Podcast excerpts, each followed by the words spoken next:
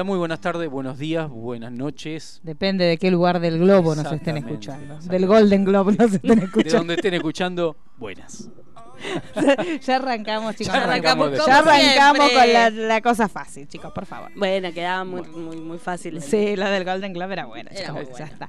Este, preséntese, señor Acá conductor. estamos eh, con otro, con otra emisión, ya está, ya desbarrancamos. Sí, chicos. Vamos de vuelta. Uno, dos, Dos segundos duramos. Listo. Claro. Bueno, muy buenas tardes, noches, de donde nos estén escuchando. Mi nombre es Mariano Core, arroba héroes2016. Mi nombre es Marisa Cariolo, arroba Cariolita. Mi nombre es Daniela Failease, que lo que me cuesta taparte a mí, ¿eh? Y es arroba Dani Failease. Exacto. Perfecto. Así que bueno, acá estamos reunidos. Sí. Porque que no, no nos en esta ceremonia, nada, nada, no porque el verano no es para nosotros, No, chicos, no, eso se sabe. Es temporada de premios y hay que hacer como Hay una guardia. hacer. Exacto. Es como que hace- esto es una guardia médica, chicos. Estamos, vamos a estar de acá hasta marzo. Dale, que dale, dale, que dale. premio, Sí, premio. Espero pegarle algún prode. No estábamos tranquilos solamente hablando de los Golden No. Globes, sino también metimos una serie. Metemos series, porque también lo cierto es que los Golden Globes sirven, cuando dan algún premio a una serie que no era tan popular, sirven para que uno diga, ojo, ¿y esta serie dónde salió? Que eso después lo vamos a hablar con Sí. algunas series que nos pasaron y todos los debates que va a haber, porque hubo mucho debate, hubo mucho gossip también. Sí. Empecemos por la conducción. Empecemos. ¿Les Yo no puedo ser objetiva, yo ya la amo. No, pero estaba, digamos todo. Usted sí tiene una amiga y la Era muy- Cristina, Pero era, usted, era, si era tiene una amiga y la Cristina. ve nerviosa, ¿usted no dice, calmate, amiga? Es que para Se mí era ten- Cristina, era, era verse de Grey's Anatomy, faltaba Pero Meredith. estaba un poco nerviosa. Sí, eso Sí. sí. Digamos todo. Se notó mucho la emergencia de, lo- de los conductores que se, se- se eliminó al que estaba destinado. Claro. Todo muy apurado. eh, Andy nunca encajó con el estilo humor. No, no, parece que Es no. como Igual siempre le pifian. El tema humor en las premiaciones le Sí. pifian. Hay Entonces, que ser muy creo que hay momento de dejar de Yo querer que hacerse ten- los cómicos. La- la- claro, la, la escuela Steve Martin o Billy Crystal ya, Ya está, terminó, Ya chicos, se cerró. sí, se fue tiene- con ellos. Se fue. Porque todas las premiaciones se quieren hacer los graciosos y la pifian. O Robin Williams, que te Claro. podía hacer un chiste totalmente de humor, no negro. Negrísimo. Oscurísimo. Negrísimo, pero como la gente lo amaba, no le importaba no nada. importaba nada. De- me lo dijo él, listo. Claro, está. dijo Robin Williams. Claro, listo. pero en este caso me pareció que los, los pocos momentos que fue. Primero que ahora hay tantos tópicos que atraviesan las ceremonias y la realidad mundial, que tenés como tantas sensibilidades que tenés que estar esquivando o ir de frente para, para atacarlas, que ya es compli- muy complicado Sí. hacer humor. Es casi Sí. imposible hacer humor Muy. sin ofender a nadie. O que- tenés que ofender a todos por igual. Qué lindo poder ver un stand-up de Robin Williams hoy en día Hoy con en todo día, esto. con todo lo que está pasando. Pero Sería. a mí me me, parece que lo que les falló fue eso. Quisieron ser graciosos, pero no a la vez salió. ser políticamente correcto, entonces intentaban meterse con lo que menos los ataquen y quedaba como... quedó medio raro. Ella estaba muy nerviosa por su Sí. parte. O sea, ella yo creo que si ella hubiera estado un poco, por ahí un par de premiaciones más, o si ella hubiera estado más relajada, me parece que ella hubiera manejado la situación. El tema es que ella estaba muy nerviosa y Andy era como que le costaba llevar él las riendas de Claro. todo, porque no deja de estar bastante más verde que ella. Por lo- sí. Entonces, me- yo de ese lugar lo sentí como muy incómodo. Y aparte de los chistes, al no funcionar, eso es, es un barómetro Claro. terrible. O sea, cuando No vos tirás el chiste y te das cuenta que no funciona y que del otro lado es como que todos se quedan como... mm, Sí, por, por ejemplo, el momento con Jim Carrey, más que gracioso, yo lo vi como tenso. claro. Sí. Como... mm. No, Porque No. también es como que a la vez está todo el tema de egos y es como cómo ellos van a tratar de, digamos, joder con Jim Carrey, que es como... Y aparte decís, con Jim Carrey que viene un momento complicado. Sí. O sea, es un momento donde el tipo hizo un quiebre en su imagen. Este, contó un montón de cosas que tienen que ver con su propia vida, cosas muy pesadas. pesadas. Logró hacer como un cambio total, que ya lo venía trabajando en el cine, pero ahora lo llevó a, a las series de lo que era la imagen que él tenía. Y en ese marco, me parece, yo no lo hubiera tocado. Me parece como que no era el momento porque él está como muy conmovido por cosas que le pasaron en su vida, que lo ponen medio como en un lugar medio de mesiánico extraño, porque él está como con una vuelta espiritual medio rara. Yo lo hubiera dejado. Sí, hoy está como calmado. déjalo ahí, Claro, está tranquilo. calmadito, largó la cosa de- del chiste de, de cómico del gang. Bueno, listo, dejémoslo. Con él no hagamos chiste. Después el chiste de Freddie Mercury y la dentadura. Totalmente eso. Pésimo, horrible, de mal gusto y desinformado, porque no, Sí. no existe la dentadura de Freddy, así que no hagamos chiste con eso, pues si No supieras un poco, Roberto, sabrías que está cremado, así que es muy difícil que le saquen los dientes. Mal, horrible el chiste. Pésimo. Pa- Para, mí fue lo peor de la noche. Totalmente. No sé lo que vas a hacer de ahora más para que te perdone. Es que ahí está la diferencia. Si ese chiste lo hacía Robin Williams, Sí. Estarían, hubiera pasado desapercibido. Por no ahí sí. nada. Claro, hay, eh, para mí tiene que haber como una cierta antigüedad y un cierto respeto que se gana el host que le permite hacer cualquier chiste. Querido Adam, todavía no es tu momento. No. Andy, eh, pero- Recién te renovaron la serie que te habían cancelado. Claro, papi, te, te están sacando del Sí, fondo. pero la publicidad la usan con los Backstreet Boys, los quiero mucho. Sí, Sí. chicos, bueno, yo también si tuviera ese momento en mi serie lo usaría todo el tiempo, chicas. Pero bueno, a mí me pareció como que estuvo raro. Capítulo aparte, la Sí. promo de, de Brooklyn, con toda la escena de Duro de Matar de la terraza. Sí. Eso estuvo muy Impresionante, bien. impresionante. Bueno, porque fue también una noche, después lo vamos a hablar, pero hubo comerciales maravillosos. Por todos lados. Y hubo una bomba que tiró HBO que fue. Sí. Y aparte una bomba que yo lo hubiera detonado de otra forma. Porque fue, tenían como lo mejor que podían mostrar y lo mostraron como en el medio de algo. O sea, primero que fue, bueno, nosotros acá en, en- en el cono sur no lo vimos como lo vieron en Estados Unidos, que lo deben haber visto, supongo, en la propaganda, en los comerciales de la transmisión Exacto. este, original de la serie. Nosotros lo vimos por redes. O sea, estamos los que estábamos cubriendo la ceremonia, todos empezamos a ver, uy, hay, hay un spot de. HBO. Me fui. Claro, fue la Sí. locura. Y en el medio del spot que uno, yo ya cuando lo empezás a ver, ves como que vienen varias series y decís, oh, oh. porque era como tipo, bueno, el 2019 nos trae. oh, y yo un- dije, un par de grititos en varios momentos. Claro, pero decís, no va a pasar nada. Yo lo sentí como, bueno, te muestran cinco imágenes de cada No, serie. no, no, fue... Y en el medio de la cosa, te ponen como una un super momento que ese momento solo, si lo hubieran vendido como un spot de Game of Thrones solo, hubiera, hubiera estallado todo. Y pero también tiene que meter de infiltrarse y que Sí. se hable de ellos en, en una gala donde no se iba a nombrar porque no hubo GOTS. Sí, Entonces, pero igualmente en, en la red carpet habían hecho preguntas sobre GOT, o sea, siempre se va a hablar de GOT, chicos, olvidémoslo. Igual, igual yo pegué el gritito y lo más gracioso fue cuando voy a madre, madre, mira, mira, eh, falta para abril.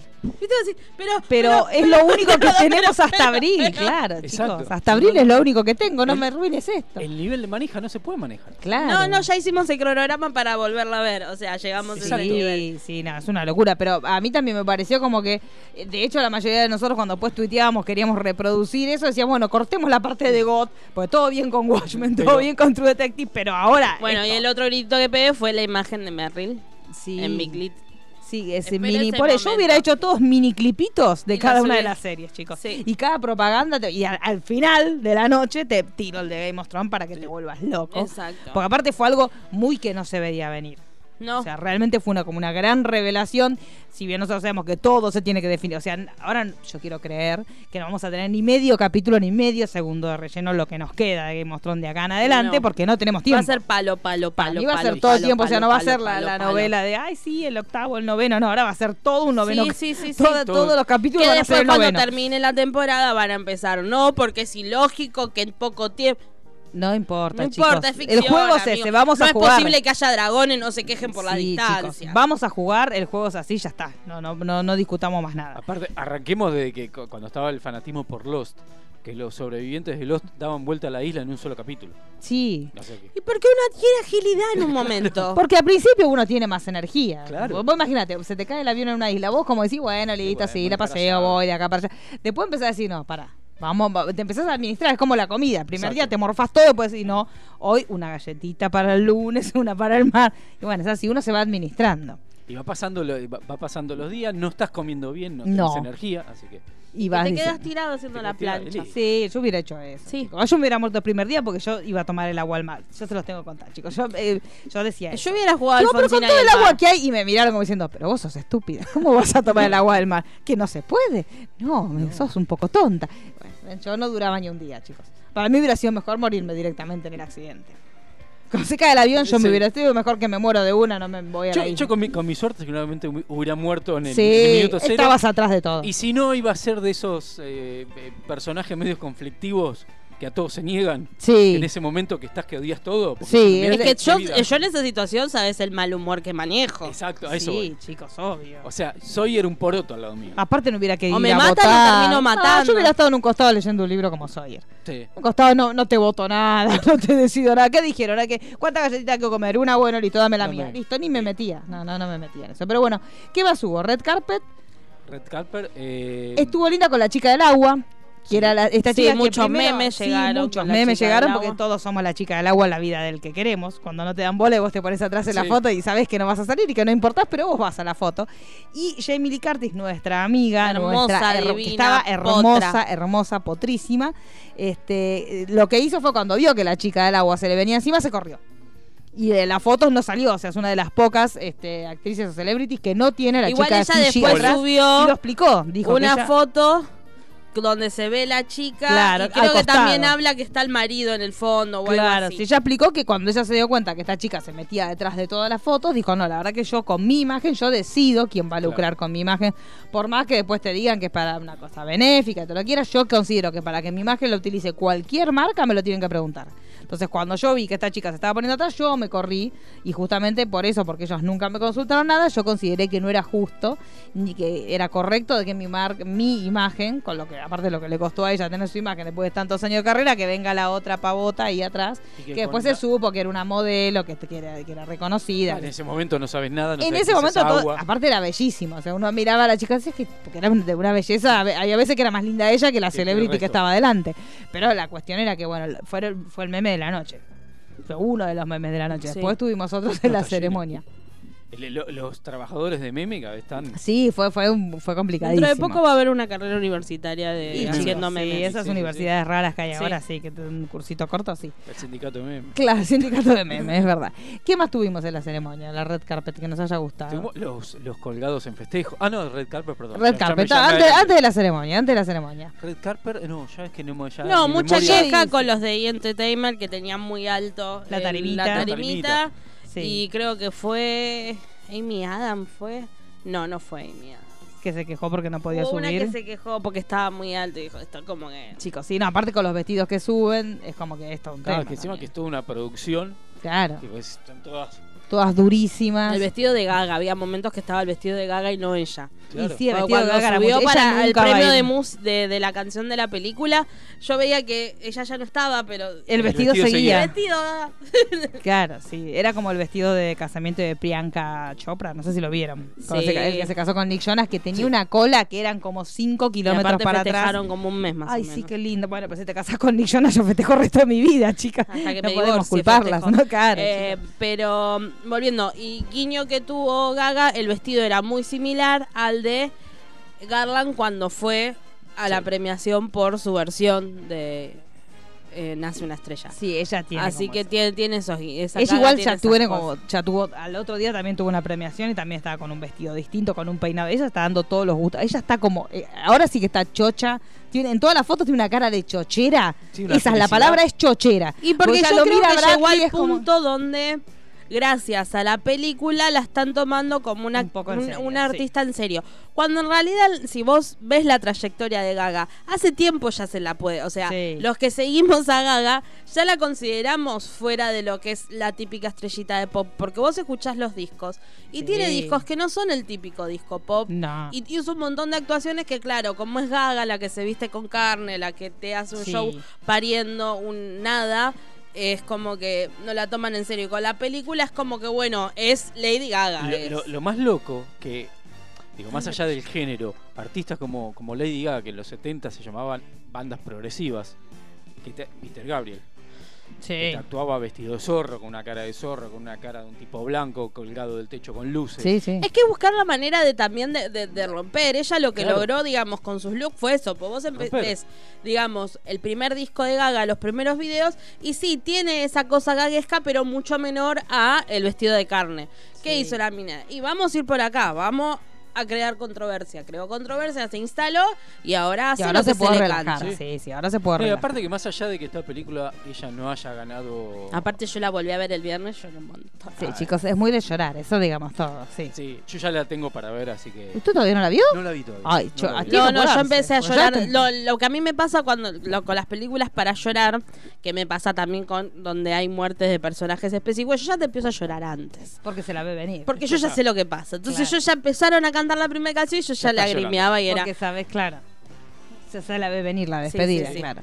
Y que más allá que no haya ganado el premio, que se esperaba que gane, porque lo de Rhapsody de Bohemia, Sí. Rami Malek, todo eso fue dentro de que era obvio, también fue una sorpresa. Sí, porque muy era- Sí, porque aparte allá la mataron a la la película. mataron a la Sí, película. sí, allá tuvo más controversia. Acá como que no tuvo tan tanta Claro. controversia. Acá gustó. Y- Si bien la crítica, entre comillas, especializada puede llegar a decir si les gustó o no, si está bien o no, este, pero la gente le gustó. Con la gente fue una locura. Sí. Eh, me parece que el tema pasa por sí, ahí con cartelera. la película. Claro, me parece que el tema con la película pasa por ahí. Eso todavía está, en cartel en esta época que no es normal que no dura nada. película Que nada dura tanto. nada. sí. Ya, la película de la película Nace una estrella ya tiene su lugar. Si no hubiera Sí. estado Rhapsody Rhapsody de Bohemia en los premios, lo ganaba ella. Sí, Sí, yo creo que Entonces sí. ya abrió esa puerta. sí, sí, sí. Ya Sí, está. sí, yo creo Y que por ahí sí. ya, como veníamos hablando en el, en el chat interno, digo, ya va a caer ese proyecto en el cual va. Sí.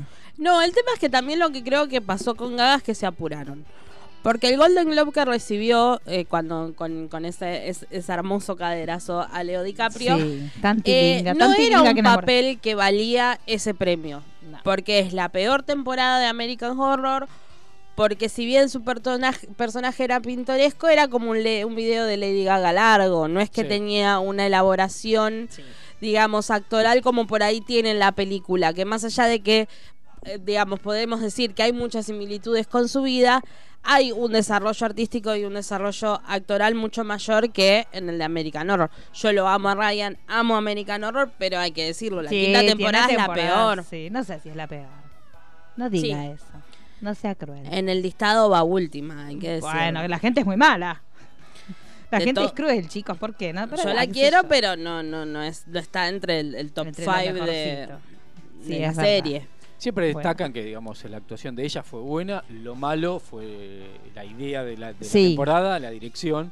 Sí, lo- ah, que bueno, a nosotros nos pasa siempre que todas las temporadas eh, lo que hace Ryan Murphy es tirarte pequeños datos y tú- uno- todos empezamos a investigar la cuestión del verdadero hotel, la historia, y era maravilloso. O sea, de- si lo hubieran trabajado Es- bien, es- la historia verdadera del hotel era maravillosa. Y No, los fue más que, nada un exhibimiento de chongos. Que sí. lo hace siempre. ¿Qué le pasa, chicos? Pero como... Y hablemos de los chongos, por favor, chicos, hablemos. Momento Red Carpet, tenemos que hablar de Cody Fern. Que adiós, Evan Peter, besito, te, damos, te queremos Yo mucho. lo, lo pero amo, pero a Evan, momento, pero ya fue un está para muy jubilarse. Simpson de córrete tú, porque fue- el otro venía vestido así con la cosita que antes nosotros veíamos, ay, mira cómo estaba, Todo contra parece un ñeñe.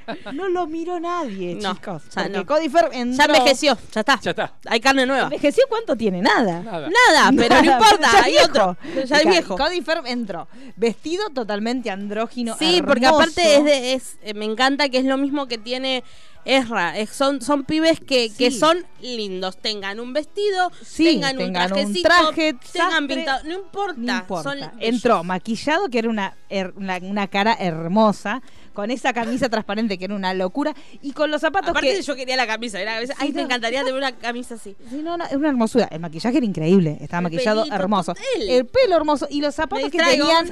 Los zapatos que eran de cuero y tenían la forma de una pezuña, que no se notó tanto, pero era una pezuña como. cosa rara, con sí, lo cual, sí. pequeño anticristo, te amamos. Sí, Era hermoso. Él, Timoteo Olyphant, Timoteo Olyphant, no, tiré, tiré Timoteo Chalamet, que también, que entraba con esa carita que él tiene, porque él pone, me encanta porque él te pone una cara como de serio sex symbol durazno, y después a los dos minutos le habla a la madre y es un chico de cinco años, Claro. pues tiene, cuando aparece la madre, es un nene. Y pero él es, es un nene. nene. Él es nene, pero tiene esa cosa que cuando él entró con el arnés ese, Se hacía todo el, el entró divino. tipo galán y hay un, videito que él está caminando así como muy galán y una fan que le habla, que le, le- creo que lo llama por el nombre de un té de durazno, una cosa así, pero en chino.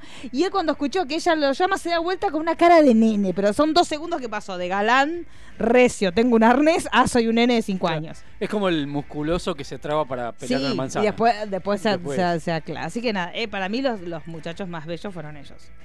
Que. Ricky también. Ricky estuvo hermoso, Ricky pero estaba Ricky muy una- bello, Ricky con Claro. su barba muy divino. Y es- estrenando paternidad. La- Estrenando la fotito que pasó de la previa con diciendo que era multitasking mientras que lo estaban peinando y él estaba Sí, con su con nueva beba. No, una locura. Este, sí, la- el team Ryan Murphy estaba pleno. Estaba- Porque Darren estaba hermoso. Darren estaba muy vestido, muy me he visto como mi novio, que estaba vestido muy como Ryan Murphy. Era yo cuando, cuando ya uno se vuelve gemela con, con la pareja. Yo los miraba a los dos caminando juntos y digo, ya se visten como señoras. Los dos juntos se visten igual. Y decía, ay, gorda, ¿qué te pones? Y se ve que no se llamaron porque se pusieron un saco que era como los dos estaban iguales. Vamos en Pero composo. hermosos los dos. Ryan era una señora grande, pero el otro era como, bueno, y el chiquito se puso. Y es como lo, cuando uno saca a los hijos, que se visten como los padres. Ryan llevó al nene, que era Dare, que estaba hermoso, digamos todo. Pero bueno, la gente de, de American Crime Story y Versace eran como una locura todos. Sí. Penélope estaba divina también. Edgar Ramírez estaba lindo también. Sobrio. Sobrio. Bueno, Ricky estaba súper sobrio. Lo que pasa Pero es Ricky, la percha. Lo que pasa es que es la percha es la, la que te hace la- el festival. Es él, así que- Claro, es él. Y después las mujeres que, bueno, Lady Gaga estaba divina. Después no sé, no hubo así como Bueno, muy grandes cosas. No, muy tranquilas. muy Estaban muy tranquila. tranquilas. En lo que es vestuario, muy tranquilas. Sí, sí, parece que hace un frío importante. Sí. Porque Había- la actriz de The Good Place que se puso un vestido hermoso y en un momento subió un video que estaba en la limusín y mostró las piernas y tenía un pantalón abajo. Como el vestido era muy amplio y era muy largo, dijo, no, yo no me voy a morir de frío, me muero de frío arriba, pero abajo me meto un pantalón y ya Encima es está". mucho tiempo que, acá, que la entrevista Chicos, acá. están que acá, 3.000 hasta que millones. a entrar. Cuando uno las ve que están todas maquilladas y están haciendo... La primer red carpet que hacen es de día todavía. Sí. O sea que imagínense todo el tiempo que le falta. Así que está bien, estuvo, estuvo maravillosa. ¿Hablamos ya de la ceremonia? Sí, vamos Porque a ver. el- la, la red carpet ya no hubo muchas más cosas. No, no, no hubo, no. No. no hubo escándalo, no hubo, nadie se cayó, así que. No, es verdad, no se cayó nadie. no, No, no. no, se cayó nadie, ¿no? No, No. no Qué raro nada. Lady Gaga que no se haya Ah, caído y que, que no haya hecho caer. hablaban del tema de como el año pasado, con el tema del movimiento Too, todas las, las actrices habían quedado en irse vestir en negro. No es que no se hizo o no se trató de visibilizar el Too, solo que no fue a través de eh, la ropa en sí, sino que todas las que son parte del movimiento tenían o eh, saliendo del ¿no? un prendedor o como Algo una de- cinta que decía Too. Sí, pero más discreto. Más discreto. Como Sí, nosotros yo- que andamos con todo en la mochila. Claro, con todos los pañuelos. Lo que pasa es que pañuelo verde les quedaba feo, Sí, chicas, no, digamos. no daba. Pero sí, sí. Ellas son más tops. Pero, digamos, sí es que estuvo, porque muchos cuando hablaban de, la, mo- de, de los vestidos y todo, no, porque esta vez no, en realidad sí estuvo presente, solo que, digamos, sin, sin resaltarlo más. tanto, porque es un movimiento que sigue, pero no es que, ay, no, fue para esa ya no, no, digamos, las que están No. involucradas están. Sí, sí, obvio, siguieron involucradas, pero fue como más tranquilo. Los discursos tampoco fueron, o sea, la- las Close. charlas, sí, Glenn Close divina, la amamos. Este, también que es muy importante porque siempre en general estos discursos rupturistas y que tienen que ver con cambiar el paradigma suelen venir de la gente más joven, que también lo que nos pasa a todos los que más o menos estamos en la militancia de todas las No, las pero esto para mí es más clave el Sí, hecho de que haya gustó sido mucho que Glenn haya Close. Porque en realidad lo que tiene que ver específicamente con todo el movimiento feminista y todo el movimiento de, de la lucha de las mujeres, a las que más les cuesta hacer el quiebre. Sí, es por eso me gustó mucho que el discurso más, más combativo venga de una mujer que tiene que quebrar esta estructura de soy De la- y justamente una mujer que eh, gana este premio por hacer una película que se llama The Wife que es la mujer que acompaña al hombre en su proceso, la mujer invisible. Entonces me pareció que era súper, ya entrándonos en la ceremonia, pero me pareció como que era súper valedero que el discurso venga por parte de ella. Sí. Porque si bien no hubo tantos discursos, yo no, No. sé si Sí, no no vi hubo mucho. muchos discursos No, aparte, muy toda, potentes. toda, toda esa generación, más allá de Glenn Close, que es la generación que vivió Sí. toda esa forma de hacer cine y de hacer televisión de esa manera. de esa y manera. donde vivir la vida de esa manera, manera. donde no había otra opción. Digamos, no. Sí, había mujeres que igual rompían con la estructura, pero eran como las locas. Eran, eran muy pocas, sí, sí. inclusive este año cuando visité los estudios este Warner, eso me olvidé de contarles, que contaban que Lucy Ball cuando empezó a trabajar, era, era- dentro de lo que era el clima, era como muy mal vista porque ella se suponía que desatendía a sus hijos. Sí. Entonces ella lo que hizo fue pedir que le armaran una casa para que ella pudiera llevar a sus hijos al estudio mientras que ella trabajaba y poder trabajar todo el día y estar tranquila, que los chicos estaban ahí y que si le pasaba algo la llamaban y ella estaba en un, un minuto, ya estaba. Entonces se armó una casita ahí y vivía ahí, o sea, en el tiempo que ella estaba grabando, que eran muchísimas horas, porque aparte su serie le iba súper bien, ella se había armado en ahí mismo una casita, inclusive había un parquecito que le armaron para que jugaran los nenes, que hoy sigue estando, que lo usan inclusive para filmar series, y que ella tenía la niñera que le cuidaba a los chicos ahí, y ella tenía su oficina donde también escribía los guiones y trabajaba, porque de, de hecho trabajaba con su marido, pero de esa forma ella logró desarticular esta cuestión que había, que esta dualidad de o sos madre o sos profesional, en una época que ser profesional y ser cabeza de pantalla de una serie siendo mujer era un tema bastante difícil. Así que, pero bueno, justamente Ahora, lo que ahora es tan común el pelotero, Claro. el, el- sí, el- ahora el- es, tan- es común y es, eh, inclusive si tenés la suerte de trabajar en un lugar que, que consideren que ese es un derecho, que es un derecho, pero que te lo reconozcan, tenés en el mismo lugar donde trabajás la posibilidad de tener una guardería para que tengas a tus hijos y te llamen al instante que, que pasa algo y te digan, che, vení a buscarlo. Pero la realidad es que en ese momento era como, Claro. era una dicotomía, o trabajabas o eras madre. Y ella logró conciliar estas dos cosas, que es lo que decía Glenn Close, esta, esta cosa de tratar de vencer este paradigma de sos mujer y tenés que ser la compañera de, y no podés ser cabeza de un proyecto. Y ese micro milisegundo que se agarró con Michael Douglas, Sí. nos volvimos todos locos. Que era de- los, los dos, fue un, un microsegundo de eh, atracción fatal, el conejo 30 años después. Claro. Yo cuando lo dije, por Dios, aparte los dos viejitos. Yo digo, una, quiero una película de ellos dos de vuelta. Podrían hacerla como una pasión otoñal. Hoy que vuelve todo. Chicos, Robert Redford lo hizo con Jane Fonda, es una película, si no la vieron en Netflix, es Podrían una película hermosísima. Sí, sí, sí, podrían ser Sí. tranquilamente una película de ellos dos juntos. Sí, hoy. sí, aparte también es, bueno, Jane Fonda también trabaja eso, este tema de el sexo y el amor en la tercera edad, que es un tema que recién ahora, bueno, a través de la serie de Jane Fonda se empieza a visibilizar esa cuestión, esta cosa de que los abuelos son abuelos y nada más. Y no, y que aparte también entender que cambió mucho todo, no es que ahora la tercera edad, porque digamos, cuando nosotros éramos chicos, la tercera, una persona de 60 ya era abuelo, ya, Ya estaba geriátrico. sí. Y hoy por hoy, no. No, no. Digamos, estamos hablando de, de una, o sea, de una cuarta edad que es ahí cuando se ven Sí. más los achaques 80, 90, Sí, pero en los 60. No. Y, ahí- Y y ahí aparte- volvemos a la, a la generación, que son gente que vivió toda esa etapa, que ahora está enseñando que por más que tengas 70, 60 años, Sí. Podés estar activo. Podés hacer lo que se te canta. Y, y básicamente, bueno, justamente la serie de te muestra no solamente de podés buscar la forma de tener relaciones, no, tener relaciones para gozar, para disfrutar, o sea, no, ver si por ahí podés, o sea, el- pelear a ver si existe la posibilidad de tener sexo, no, tenerlo para Tener pasarla bien, elegir con quién lo tenés, es decir, con la persona que lo tuviste por los últimos 40 años ya no te importa más, chau, nos vimos. Esas cosas me parece que también es interesante. Pero, eh, ¿qué vamos? ¿Hablamos del cine? ¿Hablamos Y podemos hacer una pasadita rápida por el Sí. cine. Hablemos una. A ver, y- porque también hubo polema. Siempre se hay polémica con estas premiaciones, digamos todo. No sé, yo no le pegué a nada. No, no, creo que Pero fue bueno. muy sorpresivo. O sea que también por ese lado no había. Porque yo había, por ejemplo, puesto mis fichas a, a Bradley y no. No. Mis fichas a Gaga. Tampoco. No. Le pegué con Raimi. Sí. Debo confesar que a mejor película yo no elegí Rapsodia, porque Es que debo confesarlo, yo voté bastarda. a Gaga, porque dije, sí, con lo que hinchado haga Gaga. No, No. chicos. Pero si tenemos que 50-50. comparar, digámoslo, chicos. Tenemos que comparar películas. Por favor. No tiene nada que hacer. Eh, no. Hace una estrella al lado de Rhapsody. Y aparte que ya de, por de por sí, eh, Nace una estrella es una remake de una remake. No, el Sí. tema es que yo, con- Entonces, como es es, como que todo el tema del debut con en la dirección de Bradley Cooper, dije, bueno, capaz que desde ese aspecto es como que la... Pero se ve que los directores acá, pues, bueno, ganó, digamos, Rapsodia Bohemia. Cuando, bueno, obviamente un agradecimiento hermoso por parte de Rami Malek, Sí. que lo amamos hasta el cielo.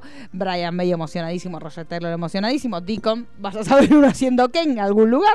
Este que también mucha gente. Deacon está como en la foto, fumando. Sí, en fumando en un callejón. Estaba fumando ni siquiera. dijo, no prendas la tele vieja, dijo. o sea, pero igualmente. No me quiero amargar. Taca, taca. Habrás, habrás sentido sonido de millones depositándose en su cuenta en ese momento.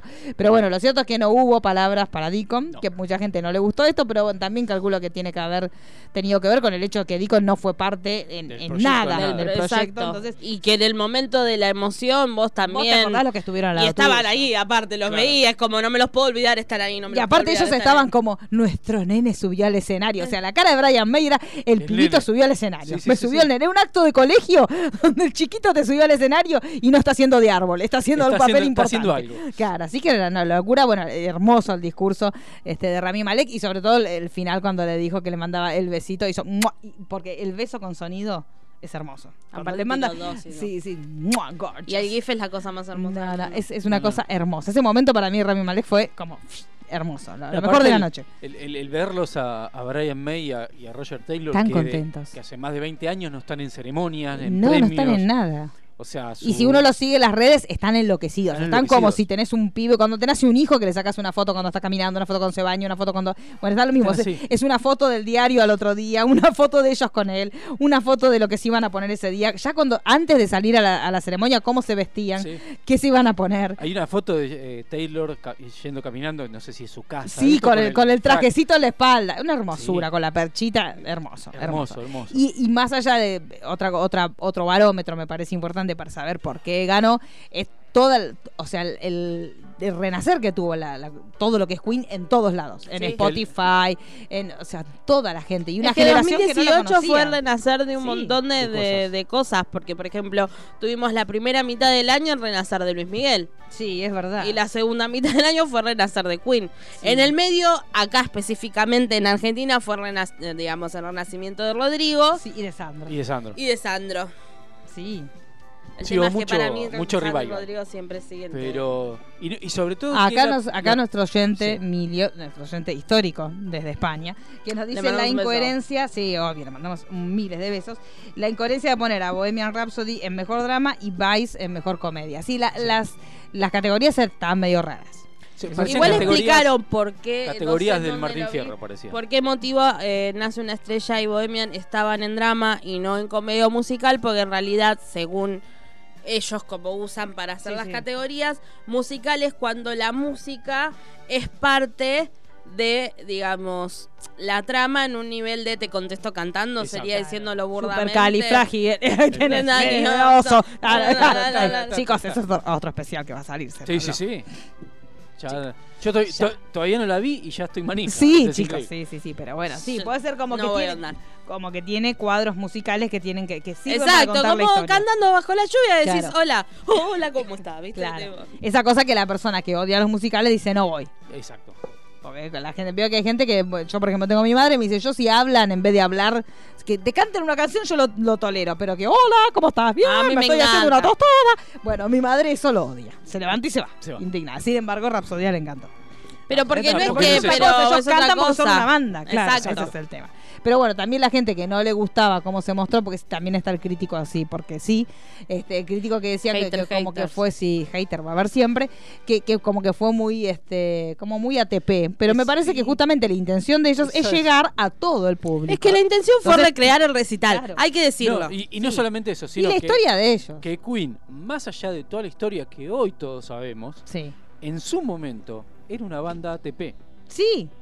No se sabía la vida sexual de Freddie Mercury. No, no se lo- supo. las fiestas que generaba, no se sabía. No porque no había la inmediatez que hay hoy por O hoy, por que ahí llegaba una revista tres meses después te decían, Claro. bueno, para la presentación del disco hicieron una fiesta con enanos y con cocaína. Listo. Pero bueno, Pero ¿cuánto hasta ahí se fue? decía, no es que había no es como ahora Sí. que, que está inmediato, digamos. Pero bueno, en cine, ¿qué más destacable? A ver, en cine, ¿qué más Eh, tenemos? para. Esperemos ahí. Si no, saltamos a series. Eh, tu, tu, tu, turu, tu, tu, tu, tu, Bueno. Green Book también en momento del argentino al escenario. Sí. Yo la vi, chicos.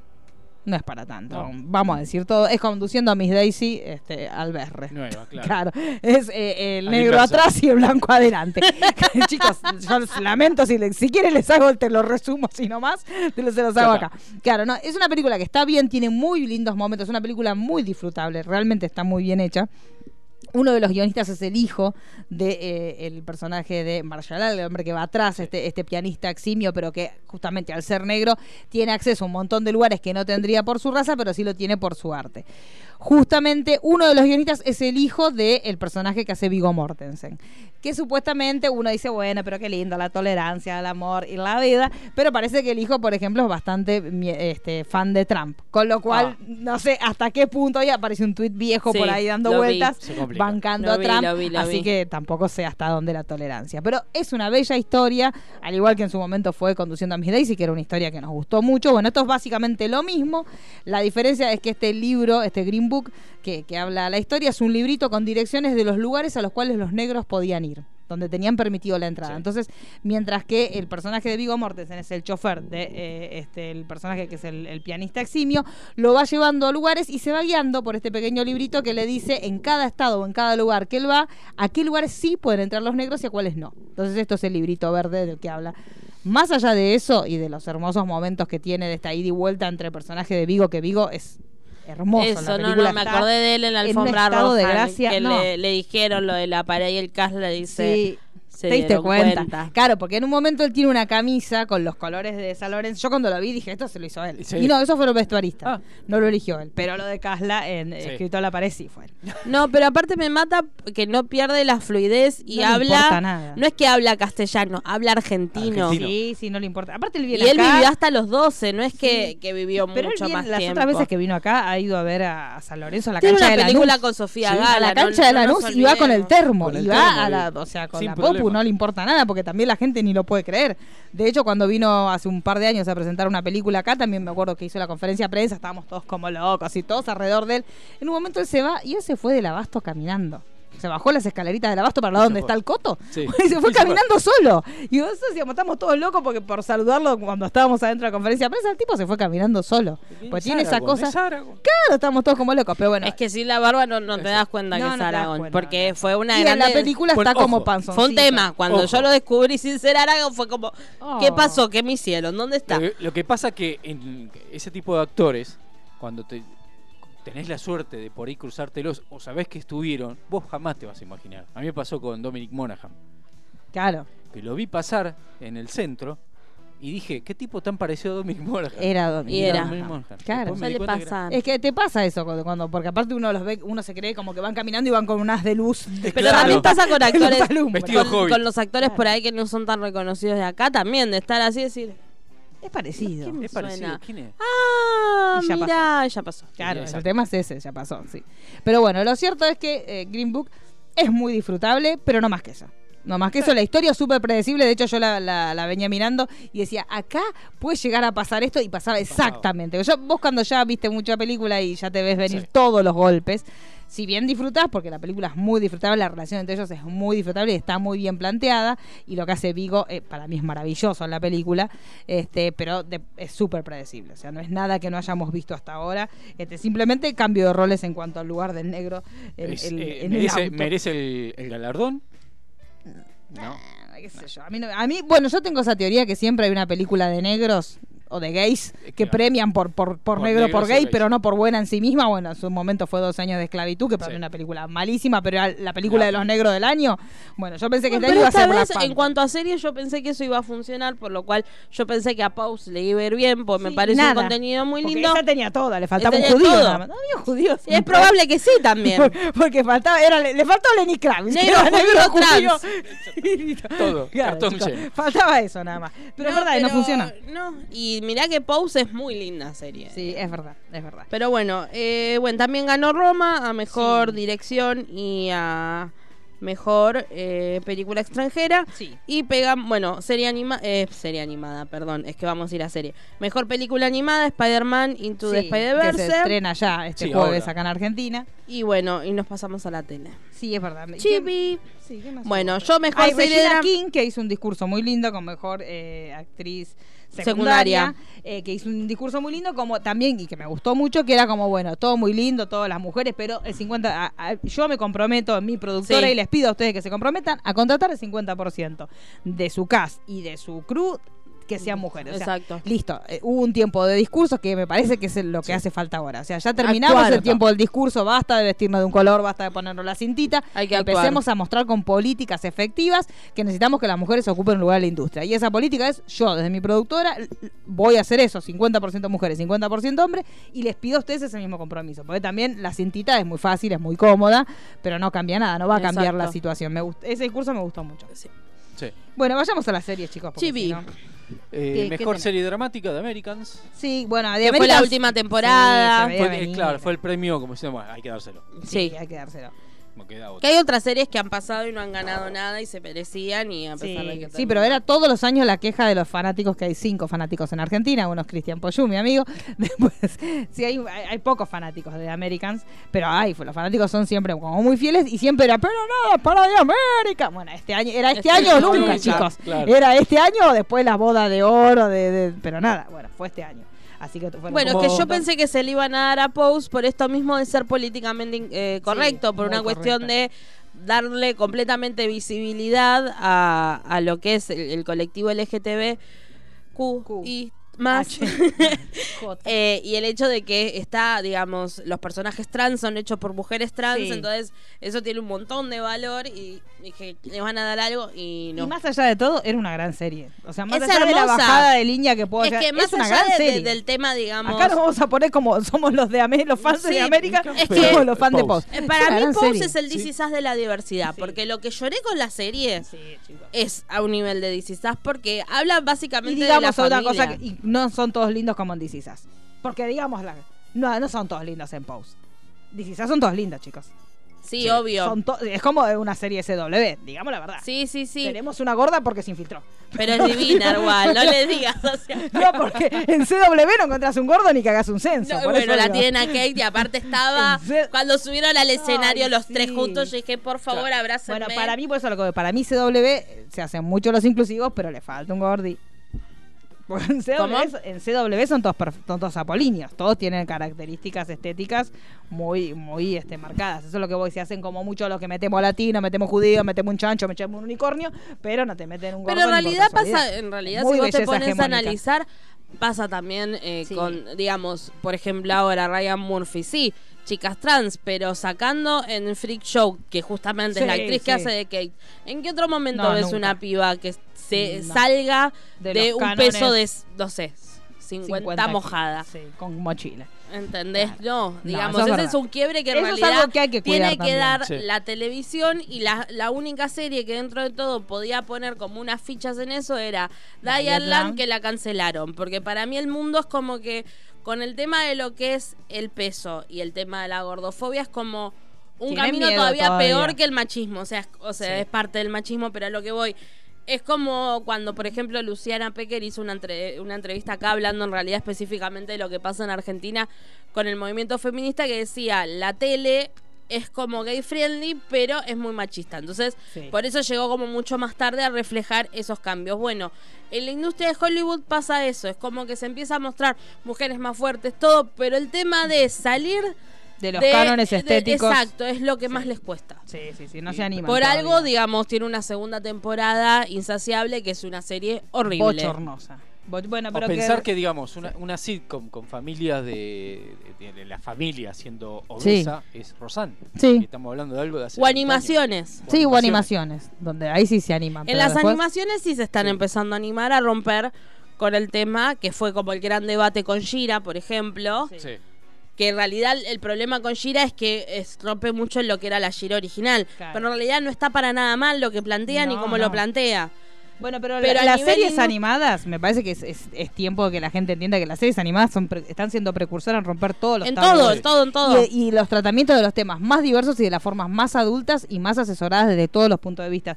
Hay que dejar de pensar el dibujito. y porque al nene es mucho No. más fácil. Sí, sí, pero Aparte de dibujos llega- para adultos, Bojack Horseman, hay un montón de series que son maravillosas Sí. y que se animan a muchísimo más debates fuertísimos y súper profundos y sin darte una bajada de línea. Bojack Horseman jamás te dice las cosas son así. Te plantea la, la tristeza de, de un montón de cuestiones y te plantea un montón de interrogantes sin darte una sola respuesta. Como un ejercicio filosófico tremendo porque jamás te dan una bajada de línea, pero se va mucho más allá de cualquier serie que nosotros eh, podamos ver con, con personajes reales, con Sí. seres humanos. Por eso desde ese lugar me parece que hoy por hoy las series animadas se están animando Hasta a muchísimo más. Sí, Porque sí, sí. decir Family Guy. Sí, Big Mouse, Big Big, Mouse. Mouse. te plantea cuestiones que no se anima a hablar, o sea, Planet Parenthood, no se anima a hablar realmente de lo que pasa. Vimos un poquitito en, Glow. en Glow, pero apenitas. Y el otro día, ¿en qué fue? Para, porque estoy viendo tantas cosas. Ah, en, estamos viendo The Magician. Bueno, los hechiceros. Sí, Magician. Magician. No, no, no. Pero bueno, vamos con delay porque este año se te da el acuerdo y vamos por la segunda. Pero hay una situación de aborto y fue muy así. Bueno, vamos. Claro. Entonces Sí, es como que, exacto, en, en a nivel, pero no es como que hay una explicación Claro, o algo. pero El tema mí- es que yo creo que con ese tema lo que hay de contraste es que nosotros estamos como más Sí, atrás. Para eso. nosotros es como una entelequia. Para nosotros, ya que lo hablen como diciendo, Claro. bueno, voy, lleno un formulario y lo hago, es como. Que- ¿Eh? Pero no te persiguen, Porque pero acá no te en- En, morís. nuestras producciones es como. eh, No, y no, y me arrepentí. Sí, pero. Claro, y aparte van a un Podés sucucho. no arrepentirte, Claro, amiga. sí, Sí. o van a un sucucho en el conurbano y se meten en una covacha. Entonces es como una cosa que ya parece supernatural más que. Sí. Pero es real, es así. Lo hablamos en el primer eh, programa de Perdidos que hicimos sobre B, así que el que no lo Sí, haya es escuchado, que verdad. vaya Sí, inbox vayan a buscarlo. Exactamente. Que está el debate del aborto, Claro. en el año y sí, 83. Sí, por eso. y o ello sea, es muy natural. Por eso hay en cosas que sí, pero el tema de a nivel estético sí. es donde más cuesta romper. Sí. Y Totalmente. ahí es donde. Porque por ahí ves alguna que tiene algún kilito, pero no ves. eh, que es, es verdad, o sea, en Riverdale son todos lindos. Sí. Sí, todo. Ed, por ejemplo, la única actriz que más o menos es eh, la que hacía de Barb. Sí, es la como que la única. Que hace el mismo personaje, digamos todo. chicos. Sí, solo que no Sí. muere. Ethel. Pero. Y en el caso de Sabrina sí, pero no que dejan de dice ser Ethel y yo todas me acuerdo de flacas. Mamacora. Sí. Ethel, abrime la puerta. Ella Pero- no se acuerda que es muy joven. Sí, no, en el mundo No, Antonio yo Era Gasalla. veí- muy pequeña. ¿Cuál dijiste? Gasalla, El mundo Antonio Gasalla hablaba la abuela. Sí, a mí me, me, Mamá me acuerdo que yo no me olvido más de... de Soledad Soledad. Dolores Solari. Maravillosa. Bueno, entonces sigamos. Mejor serie de América, mejor actor en serie dramática, Richard Madden, por El guardaespaldas. Perdí como en la guerra, pues yo había puesto Nadie los porotos apostaba, en digamos post. todo, chicos. No. Na- Yo no lo quiero un montón por Rob Stark. Por otras cuestiones, lo queremos. Pero a mí me cuesta esa serie, o sea, la vengo remando. Eres medio duranga. Sí. Es medio guardaespaldas Eh, de sí, señora, cartón piedra. Sí, señora, Claro. sí, señora. Sí, chicos. Con razón sí. perdiste el norte, ¿viste? Oiga, estúpido, ¿qué corras? No podés gobernar. Bueno, le preguntaron quién quería que se quedara con el trono en la, en la red carpet y él dijo que quería que Daenerys y Jon se quedaran. Que él un tema incestuoso que no me está bien. Bueno, eh, trabájelo en terapia. Acá no estamos para... Sí. Para mí nos van a cagar y va a quedar. Arya en el, en el trono. Ojalá, ojalá, no me molestaría lo más mínimo. Y hasta Sansa tampoco me molestaría. Que no sea la sonza de se la- Sansa. Porque Sansa la remó, la pasó, la de y hizo Sí. algo muy bueno que fue Little Sí, me dio una pena cuando dijo hola. Que, ay, sí, como re perdedora. Era como Juan Perugia. Sí. Hola, sí, es todo, ¿qué ahora es todo tuyo. Y se iba así caminando con la espaldita para Y la bufanda. y así te tiró para atrás. Y con los perros, que los perros tienen todavía pedazos del otro del estómago. Pero bueno, es muy, sí, me dio penita esa parte. Bueno, ¿qué más tenemos? Mejor actriz en serie dramática, Sandra Oh, Killing. Sí, bien, que estaban los Muy padres bien. re emocionados. El Sí. único momento que yo la sentí suelta a ella fue ahí.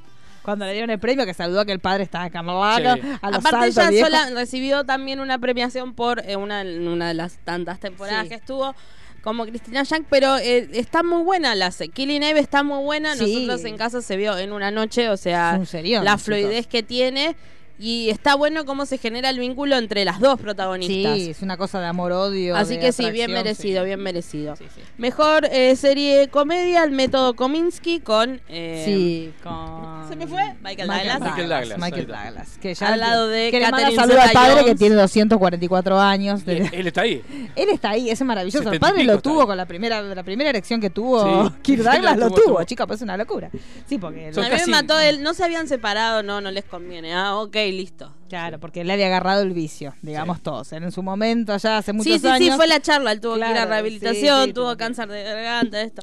Pensar chanchada. que ella era la más hermosa del mundo hasta que llegó Angelina Jolie y ahí, Claro. cosas así. Sí, sí, una locura. Bueno. Después, ¿qué más hubo? A ver, prosigue. Tenemos eh, mejor actriz en una serie de comedia, eh, Rachel Bros. Saben que tengo el problema con las pronunciaciones. sí. Que aparte, eh, yo no sabía que es pareja del protagonista de The Magicians, así que cuando lo dije, ¡ay, mira! Dije, no estoy viendo la serie, estoy viendo los Golden Globes. Sí. Que es la segunda, creo que el año pasado también Sí, lo ganó también, sí, ella. Esa serie la pueden ver en Prime eh, Sí. Video, que es, comedia de ahí. Sí. Ganó eh, The Assassination, Versace, el asesinato de Versace. aplausos, standing ovation. entre nosotros, Sí. el chongo, Dar el chongaje. pelo, dar en porque era una cosa así, Sí, era, chicos, era un nivel de, de Sí, chongaje. un nivel de chongaje. elevado. Versa, ordinario. ¿Cómo era Versace? Digamos Sí. todo. ¿Cómo era Versace? Era Versa. todo dorado, todo Sí, Versa, pero igual todo lo más gracioso es que es el asesinato de Versace y el que menos sale Versace. Versace, sí. pero Criss es. Pero es la, besitos. histo- la historia de Loquito Hermoso. Hay una escena de Ricky Martin que vale por toda su actuación. ¿Cuál? Es un segundo. Ah, la cola. Sí, un me segundo acuerdo, que sí, uno la- puede ver el rating en, que época, vale todo. en épocas de VHS hubiera quedado más finito ese pedazo. Sí. Cuando uno retrocedía. La rayita en el medio. Que yo, por ejemplo, en mi época de joven. Cuando, cuando empezás. que se Claro, empieza a ver Dirty para- Dancing, la época que ellos bailaban, Sí. era yo la había destrozado, quedó finita, finita, y el resto de la película estaba normal. Bueno, esto hubiera sido la parte del saltito, Sí. eh, que, la, la- la que, que Sí, salta así en la cama. y la después. Darren Criss también. Sí, Darren Kiss igual calentó más las redes con las fotos desde el set. ¿Se acuerda esa foto? Sí. Completamente desnudo, Eh, sí. con un con una toallita Sí, tapándose sí, la sí, sí, zona. sí, sí. que Era un Kem. Era así. Era directamente era un Kem. Sí, sí, sí. Buen mejor actor ganó Darren Criss, que es la Sí. verdad. O sea, Sí. yo amo a Ryan Murphy, me suelen gustar prácticamente todas sus producciones, pero eh, Versace, a nivel de lo que fue la primera temporada de, American Crime, dejaba mucho que desear. Sí, Estuvo sí, como muy inflada a lo que realmente fue. Sí. Para mí, o sea, O sea, no repito, estaba mal, Era Versace. pero- Versace también estaba inflado, porque era- la ropa de él era ordinaria. Sí, Para era mí pasó lo mismo con sí, la serie. pero es como que no tenía. También son casos muy distintos. Es Sí. un caso que No, el caso sigue de sin O.J. estar. Simpson era una locura. Pero OJ era como otra cosa. muy Es que el caso de muy Simpson fue como. fue una conmoción Coppola acá. social, claro. Fue Una una, conmoción que- social. fue Igual una yo locura. haría como una segunda parte con las entrevistas de él confesando que la mató pero sin querer, ¿viste? Sí. Con Oprah y todo eso haría como un- una segunda Sí. vuelta. Y cuando entró a robar eh, su ropa. En el- Ahí fue, porque él Sí. terminó yendo en cana Por por, robar, no por... eso son Sí. las cosas. cosa hermosa. Después, eh, mejor actriz en TV o miniserie, Patricia Arquette, que la quiero mucho, pero ese vestido no la favorece. Bueno, pero vamos a decir, acá viene el momento, vamos a hacer un stop, Stop. porque esta serie no la habíamos visto. No. No, Pero, ¿qué hace? Uno cuando ve estas cosas, premiaciones, todo lo demás lo habíamos visto más que mal. Sí, porque había, había estado son, son transmitido esas acá. cosas que decís. ah, Claro. Y acá dije, bueno, vamos a ponernos a investigar y la empecé a ver. Benicio del Toro, Patricia Arquette, Benicio Paul Paul, Dano. Dano, que lo amamos Dirección de Ben. Stiller. Ben Stiller, que es un directorazo, para los que nos están escuchando, que no hayan visto Ben Stiller. película. eh, Loco ben Stiller Mary. es Loco por Mary, Generación X Sí. también, eh, La vida secreta de Walter Mitty. Peliculón, Peliculón. peliculón, peliculón, hermoso, peliculón, peliculón. Y acá él, él toma a cargo esta historia, que es una historia real. Yo si quieren les cuento más o menos lo que pasó, pero se lo voy a contar muy por arriba. No lo busquen, porque el tema es que esto pasó hace cuatro años, Sí. en el 2015, que fueron dos presos que estaban en la penitenciaría de Clinton que se escaparon de este o sea la historia es la fuga el intento de fuga y cómo ellos hicieron todo este proceso y que en el medio de este proceso lo que hacen es contactarse ellos eh, trabajan eh, dentro de lo que es la cárcel haciendo ropa y esta, el personaje de Patricia Arquette es justamente como la supervisora. Entonces ellos están todos en un taller de costura y ella está como ahí arriba. Y ella en ese momento medio como que los mira, ellos como que los cachondeas. Primero a Poldano, que es obvio lo que haríamos toda persona de bien. Primero lo mirás a Poldano, después a Benicio, del Toro. Toro. La cosa sana, chicos. Entonces, bueno, ella medio como que hace esta cuestión de que lo seduce, que yo porque lo ve tan jovencito, porque a Toti Cardenal, que Poldano dejó de ser el chico bonito con cara de pavote, que fue siempre. Sí. Ahora ya es un hombrezote. Sí, sí, sí. Y Bien. muy camaleón. Bienvenido, te estábamos esperando Poldano, porque hasta ahora era como el que pibe que te, al que le das que te tenga el bolso mientras Sí. que te vas a chapar a otro. Era teneme la campera, me voy a chapar a otro, vos quedate acá cuidándome las cosas, después me llevas a casa vos, y el Sí. bobo se que no toma alcohol toda la noche porque sabe que me está Salgo, me venís a buscar. Claro, me Claro. venís a buscar después y te dice, ah, y el, y el que se queda pensando, se vuelve conmigo. Se vuelve Contento conmigo, el estúpido. claro. Y vos te volvés con él chapando atrás con el otro. Pero, ¿Y cómo te fue? Y me pidió que la y la acompañe. llevé a la casa, dice Poldano. Así que es un boludo. Pero bueno, ese es Poldano. Ahí sí era Poldano hasta ahora.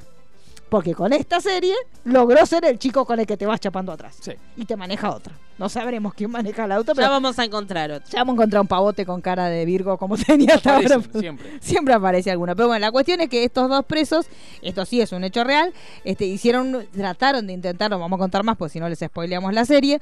Este, bueno, trataron de escapar de esta cárcel que se llama la penitenciaría de Clinton y fue también, no llegó acá este, a Argentina, porque obviamente fue una cosa muy zonal, pero fue como toda una conmoción, porque en el lugar donde ellos escaparon era un- como un pueblo muy chiquito, limítrofe con Canadá. Entonces ellos eh, planearon todo esto para poder escaparse en una época que no fuera invierno, pues si no se morían de frío.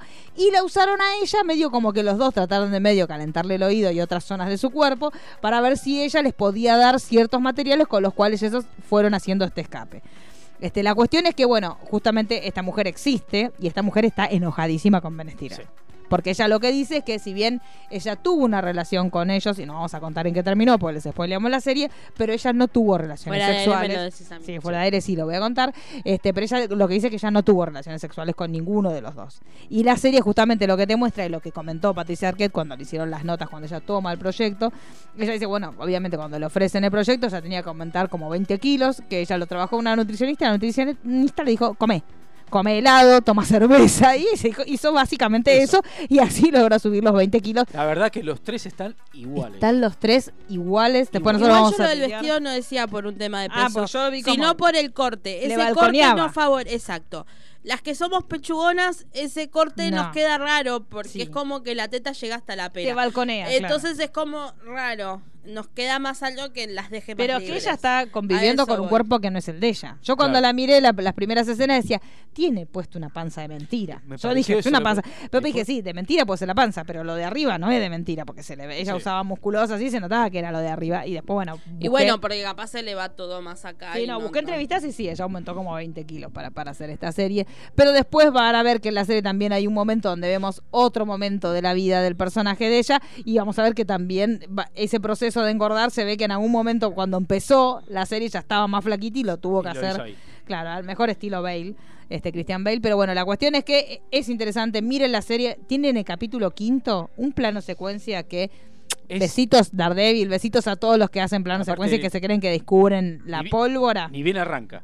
No, es, eh, o sea, la escena inicial del capítulo quinto es un plano secuencia que te deja sin aliento. Ben Stiller es un directorazo. Es un- Sí. Sinceramente, es un, ya lo sabíamos por las películas, pero ya tiene una marca de director que lo habíamos visto en el cine y ahora lo vemos en la serie, que la pudo transportar. Esta, también la banda sonora de la serie es magistral, como todas las de las películas de, de Ben Ben Stiller, que también son buenísimas. Y, lo, lo bueno en, en- en esta serie que la, la canción que está sonando pasa a ser protagonista de la escena. Sí, se mezcla con lo que te está contando. O sea, vos Hay primero la crees inconexa y después te das cuenta que tiene que ver. Van en un auto escuchando música y pa- el personaje Tilly Sí, el- Tilly. Eh, le apaga la radio. Y el marido le dice, ¿pero por qué? No, el marido apaga la, la- Sí. la radio. Ella dice, pero a mí me gusta la canción. Y Sí, era la canción que estaba sonando de fondo. Sí, no es una O sea, locura, es una locura. Ella está maravillosa, realmente se merece todos los premios. Yo la verdad que de- después de que vi la serie, en su momento cuando vi el premio dije, "Mm, ¿en serio se merece? Y sí, Sí. se lo merece. Lo que ella hace es magistral.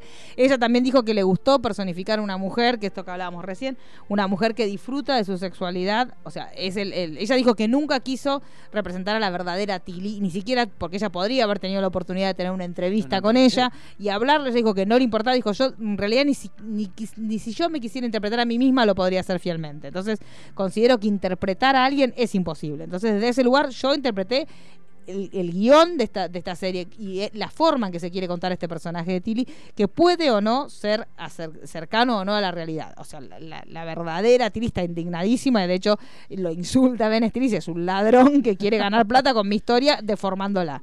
Ella considera que no es así. Pero lo que dice Patricia Arquette es justamente eso, que le gustó hacer una mujer con un cuerpo no hegemónico y que disfruta del sexo sin culpa. Y que básicamente es lo que ella lo disfruta sin culpa a niveles que lo hace en cualquier En lugar cualquier lado, que se le ocurra. y con quien se le... Con quien se le cante, en cualquier lugar, de las formas menos románticas y amorosas que se le pueda ocurrir a un ser humano. Este, pero bueno, justamente lo que ella dijo es que le gustaba forma eso. muy obvia. Sí, no le importa nada. Porque como ella es la que eh, dirige ese, ese Sí. taller de costura, llama al preso tal. Claro, Roberto, vení, que te quiero mostrar unas máquinas que tengo acá en el fondo. Y mientras pues- el preso tal No, se y aparte levanta, está bueno porque. el preso tal se levanta, Claro. todos se miran, como Claro, diciendo, eh, ah, pero eh, le va, chicos, no, oiga, amigo. Bueno, pero está bueno porque también es un, un manejo de poder que siempre se ve en personajes que son Eh, masculinos. masculinos. sí. O sea, mismo por ejemplo en Orange is the New Black, como que los que os tienen ese poder son los eh, guardias que son hombres, si bien hay Claro. guardias mujeres, no, entonces eso también está bueno porque Sí. es como pero bueno, yo había puesto las fichas por Amy Adams porque también en Sharp Object ella está Sí. sí. fue una gran serie. Pero bueno, eh, seguimos. Mejor actor secundario en series. eh, ben Winschwab. Sí, por un escándalo. Esa serie yo todavía no la vi, pero tengo muy buenas referencias y me parece que esa es la que tenemos que ver de acá La que a, sigue, a que sí. siga los premios, sí. Y después, eh, mejor actriz secundaria, Patricia Clarkson Sí. por Sharp Object, que fue. Está bien, yo la quiero mucho a Yvonne porque Serena en la segunda temporada de Handmaid's Tale tuvo como otro Sí. desarrollo que merece un mimito. Pero la segunda temporada no fue buena. Lo tengo Pero que Clarkson- reconocer, chicos. Bueno, pero Me llama la atención que no haya estado Adora nominada, eh, Nada. de Kennedys.